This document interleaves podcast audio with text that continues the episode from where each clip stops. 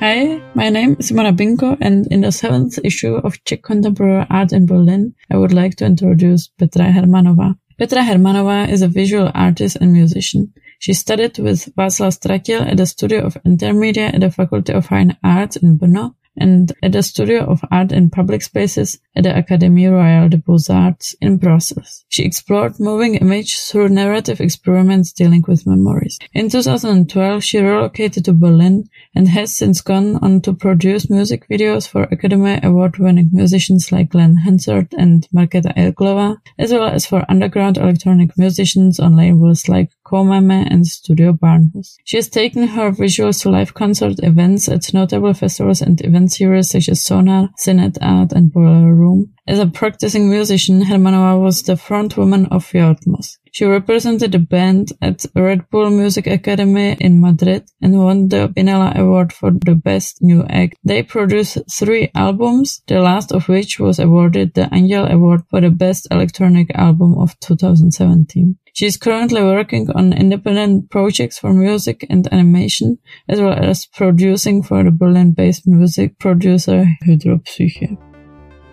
Hello, Petra. As uh, usual, I would like to ask you, um, how does your workspace actually look like? Hi, uh, thanks for having me. How does my space look? If somebody comes here that doesn't live here, the first thing they usually react to that it's full of plants which is true. I have plants basically on every possible surface in the room that I work in, which is uh, a music studio, but it also is a place where I work on animation. And how did this pandemic change your plans? I would say that quite radically because basically almost all of the work that I had planned for this year had something to do with events or traveling. I was supposed to have an exhibition in Czech Republic in the gallery of uh, Veronika Bromova, and these plans are all on hold right now. So yeah, it's it's very different. Would you like to uh, introduce us some uh, projects you are currently working on? Mostly, I work uh, with animation and still images for other musicians. Somehow, a lot of my work has always something to do with music, even when I'm the visual artist. The latest projects have been album artwork for Berlin based musicians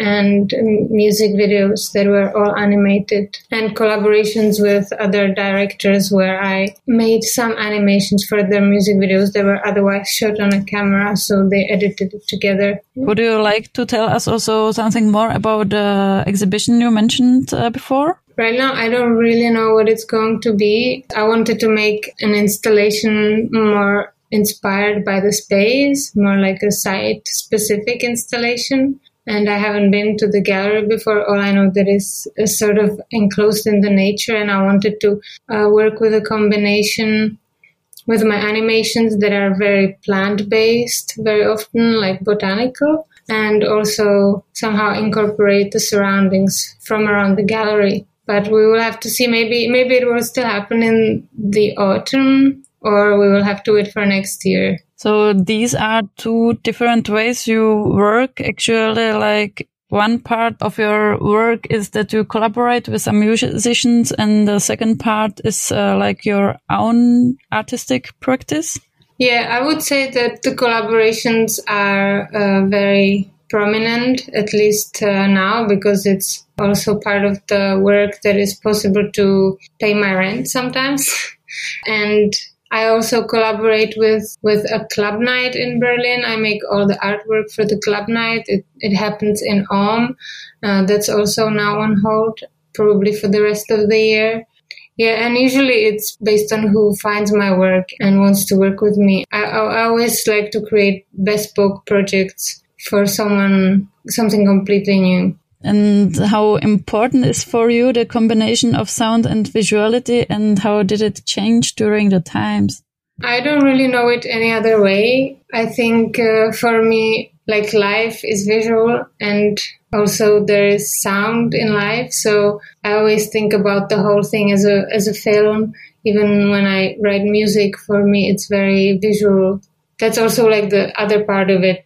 When I was uh, working mostly on music, then I was thinking mostly about the visual aspect of it or not mostly, but very intensely. And I think that's why now when I'm working more with animation, that's why I think a lot about the sound of it it's just something that I, I can't really see it without each other. In the last part, I would like to ask you, uh, you work uh, with uh, several, for example, Norwegian artists. Uh, you have uh, experience from an art school in Belgium and uh, now you live in Berlin. When did you realize that you want to leave the Czech Republic and did it fulfill your expectations? We moved to Berlin with my band. I mean, we, we don't play with the band anymore, but we moved here in 2012 and i think we were just we just wanted to get out of brno where we studied for quite a long time already. I was there for like five years. And i felt like there was a time for change.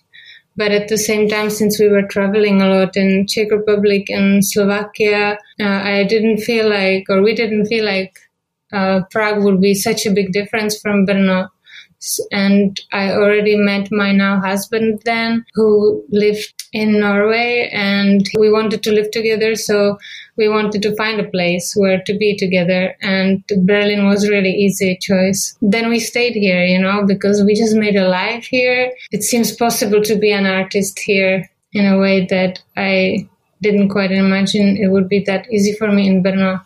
And maybe my last question, how would you characterize the position of the Czech art in Berlin? Does it play a role and uh, do you uh, try to follow it? Uh, well, I don't really divide between Czech Republic and Slovakia in that way.